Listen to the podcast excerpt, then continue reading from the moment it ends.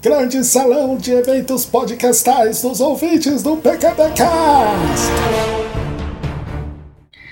Fala galerinha da Data! Começando mais um grande salão de eventos podcastais dos ouvintes do PQPcast no lugar dos seus follow-ups. Hoje nós vamos falar sobre amor incondicional dos bichinhos de estimação, tem indicações de mangás, tem assuntos diferentes que o PQPcast traz para você, mistérios por trás dos sonhos, desmistificar e entender a bolsa de valores e também, para finalizar, uma linda poesia japonesa sobre as belezas do cotidiano. Vamos então pros follow-ups?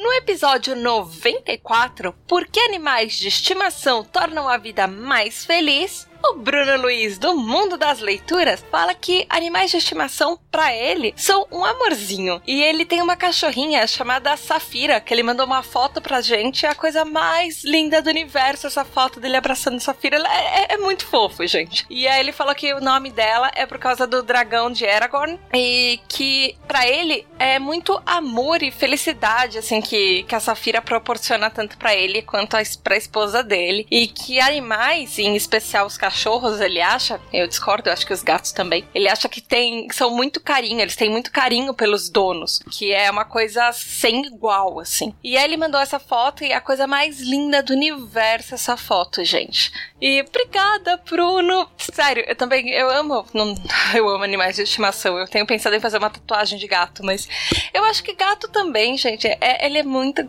Só quem tem gato realmente entende que amor de gato também é tão incondicional quanto amor de cachorro.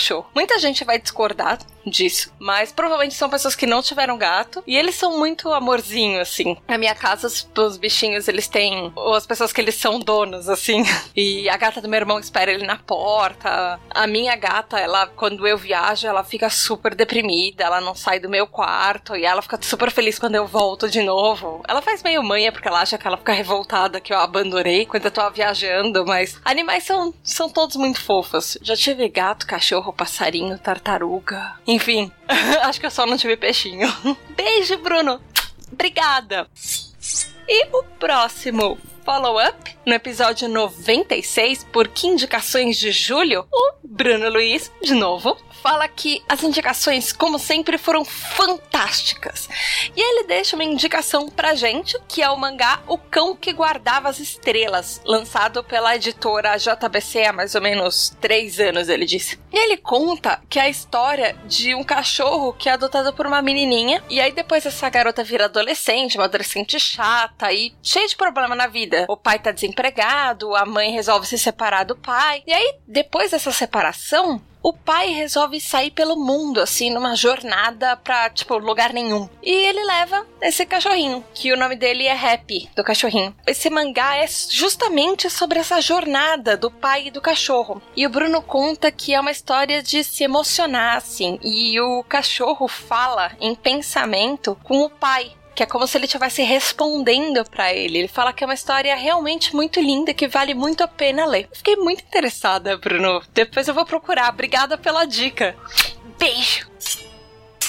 Já no episódio 97, porque ser palhaço é coisa séria, o Bruno Luiz, de novo, lá do mundo das leituras, fala que ele não sabia que ser palhaço era uma coisa tão intensa e tão séria, que para ele, assim, o que a mídia passa é que palhaço, tipo, já tá pronto pra atuação a qualquer hora, assim. E que a gente no cast mostrou a, a preparação por trás das cortinas e tudo que os palhaços fazem para virar um palhaço mesmo. Que o sentimento de, que uma pessoa tem, que é essa missão de alegrar o dia de muitas pessoas, que ele achou isso muito legal. E aí ele fala que ele agradece a gente aqui do PQPcast por trazer assuntos variados que muitos outros lugares não se interessariam em abordar. Ai, que fofo, Bruno, obrigada. Eu acho super feliz que vocês se interessam pelos assuntos que a gente traz, assim, mesmo que uh, à primeira vista seja uma coisa que vocês não ligariam ou que vocês não procurariam assim. Eu fico super feliz de poder fazer isso e fazer parte disso, na verdade. E obrigada, obrigada pelos comentários, obrigada pelo carinho. Beijo! E continuando a maratona de comentários do Bruno Luiz, no episódio 98, porque coaching profissional vai mudar a sua vida, fala que ele nunca tinha ouvido falar de coaching antes e que é uma profissão que ele se espantou como é ela tem suma importância, na verdade, para a humanidade. Ele fala que todos nós, afinal, precisamos de alguém para nos auxiliar nessa conquista de um futuro melhor. E ele achou o episódio bem legal. Que bom, Bruno. Obrigada. Beijo.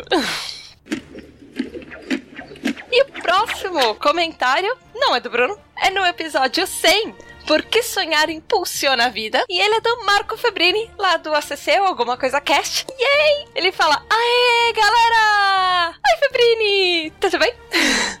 ele fala que sonhos são realmente muito loucos e, tipo, muito presentes para ele, porque ele sonha toda noite, tipo, umas dois sonhos por noite, assim, e com diversas coisas. Ele fala que é interessante que geralmente quando eles se misturam com realidade e coisas bizarras, assim, que sempre tem alguma coisa ali para você refletir e que pode acabar mudando até a sua vida é, e a sua postura até quando você tá acordado, na verdade. É, nossa, eu concordo muito com isso. Quando eu fiz a pós em psicanálise, a gente conversava muito disso, porque na verdade o sonho nada mais é do que a manifestação do seu subconsciente. Então eu, às vezes, eu, eu, eu tenho sonhos muito bizarros, mas às vezes eu paro para analisar algumas coisas. E eu sempre sei que o que eu sonhei foi por causa de alguma coisa que aconteceu no meu dia ou algum medo que eu tenho. E geralmente são medos recorrentes. Enfim, voltando pro comentário do Febrini, ele fala que ele costuma sonhar muito com animais, tipo lobo, dragão, leão, cobra. É, são as constantes nos sonhos dele. E mesmo que eles apareçam de forma indireta, tipo num quadro na parede ou numa escultura no meio do sonho, mas que eles sempre estão lá. E aí ele fala que ele lembra de uma frase muito antiga do Oriente. É uma historinha, na verdade. É, certa noite, um monge dormiu e sonhou que era uma mariposa sonhando. E em seu sonho, a mariposa dormiu e sonhou que era um monge sonhando. Então acordou. E quem acordou? E a Fabrini continua falando que a gente não pode ficar muito preso nos sonhos, porque eles podem confundir até as, demais, as demais coisas, que a gente deve dar atenção a eles, sim, porque é a forma que a nossa mente fala conosco quando a gente está dormindo, mas não se prender a eles.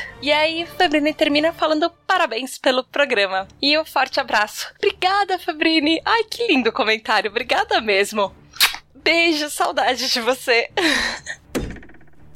e o próximo follow-up é o episódio 106, Por que escolher entre animes e mangás? E é do Bruno Luiz, do Mundo das Leituras. E ele fala: Como assim? A Tata tem o nome no Death Note. Coloca a hashtag morri. É, então eu tenho o nome na versão antiga do Death Note, aquela que a JBC lançou lá em 2007, 2008 por aqui. Se você tiver aquela primeira versão, sim, você provavelmente vai encontrar meu nome lá. então, quem sabe, me fala se você achou, se essa é a versão que você tem em casa, Bruno. E ele fala que ele adorou o assunto do episódio e que ele começou bem cedo nesse mundo de animes e mangás com Dragon Ball, com Cavaleiros, com Sakura, por aí vai. E aí os que ele leu e assistiu, que ele leu, na verdade, o mangá e assistiu o anime, foram o Death Note, as Guerreiras Mágicas de Hearth e Fairy Tail, que aí o Fairy Tail ele fala que foram só alguns episódios e que ele super indica, na verdade, pra gente conhecer o Hitman Reborn, que é da mangaka Akira Amano, que está sendo publicado pela editora Panini aqui. Ele está no volume 36 de 42. E aí o Bruno termina falando: obrigado por mais uma segunda-feira feliz. E até mais. Obrigada, Bruno. Hoje, esse foi seu último comentário. Tem mais comentários da sua maratona de PQPcast no próximo follow-up. E eu tive que dividir seus follow-ups porque ainda foram muitos. Obrigada, Bruno! Beijo!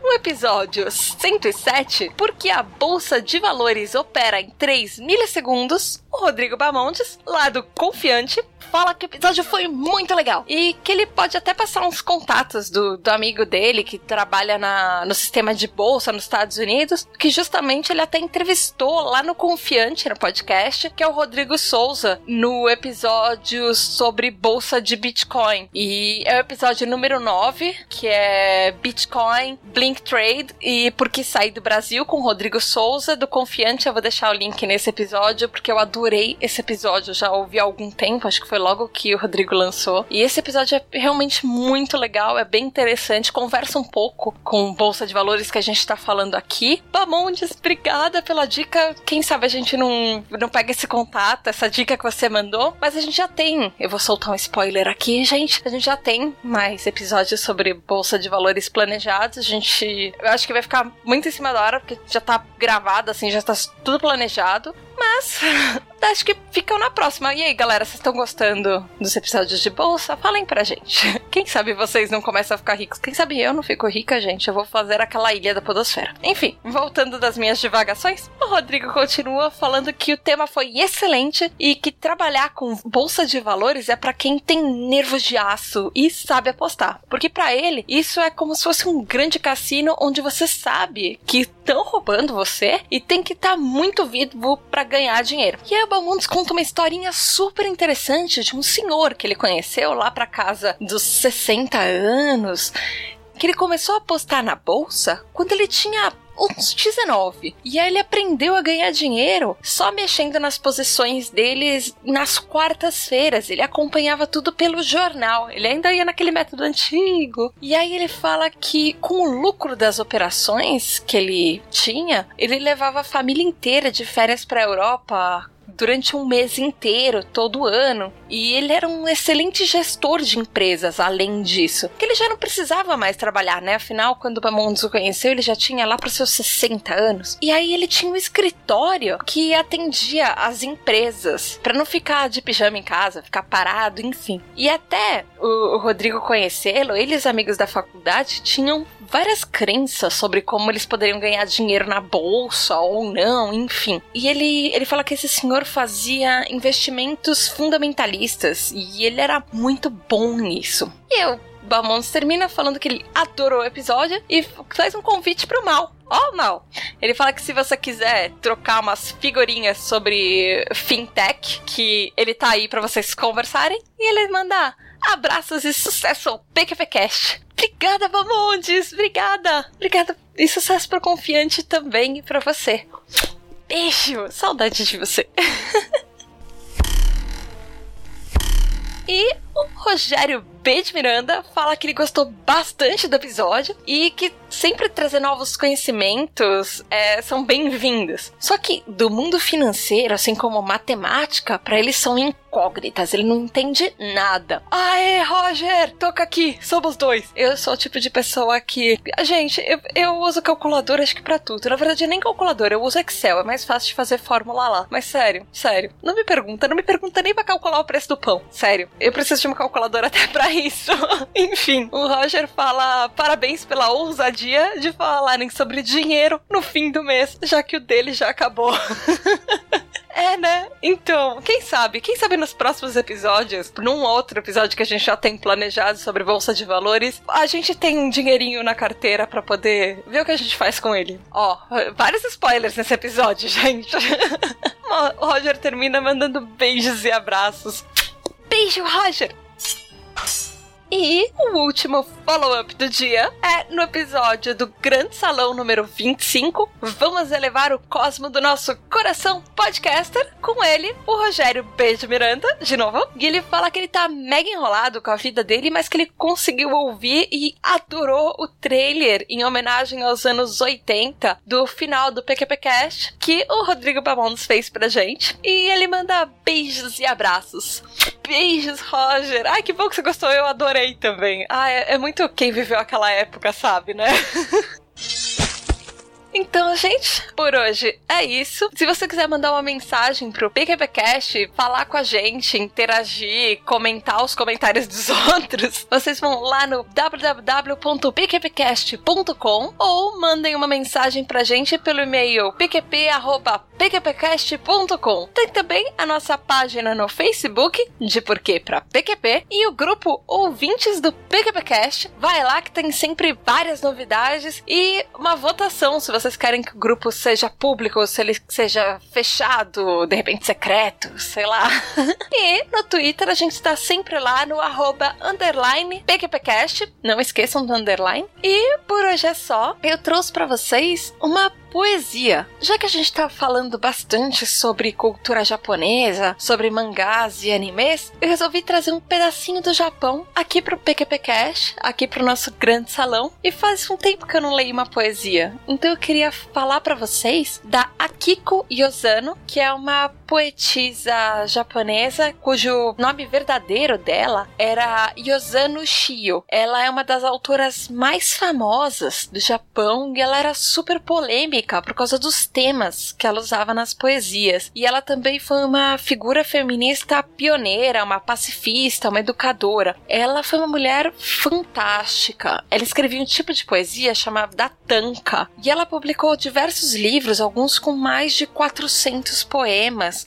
Alguns críticos literários a receberam muito mal, mas o público adorou os poemas dela. E o trabalho dela era muito passional, ele era direto, ele tinha toques sensuais. Ela tinha diversos tipos de poesia. Ela era casada com outro poeta. Além disso, além de escrever diversos poemas, ser esposa de um cara, ela criou 11 filhos. Ela viu a morte de dois deles. Ela ainda foi fundadora e dona de uma escola e ainda publicou mais 11 livros livros de prosa e mais 20 livros de poesia. E ela morreu na idade de 63 anos. Eu queria deixar para vocês uh, uma poesia dela. Eu vou ler primeiro em português, depois a tradução de onde eu achei essa poesia. Em inglês, a tradução foi feita por Roger Pulvers. Esse poema, ele é da obra Midaregami, que dá para traduzir como Yesterday is Another World, tipo ontem foi um novo mundo. E no fim, tem uma leitura no original em japonês para vocês. É isso aí, galera. Beijos da Tata.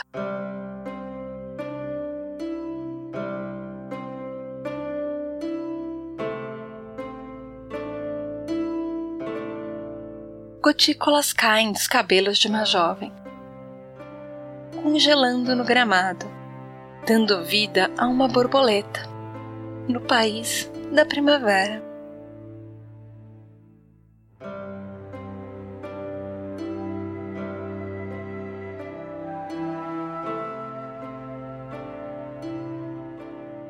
Droplets fall from a young girl's hair, congealing on glass, giving birth to a butterfly in the country of spring.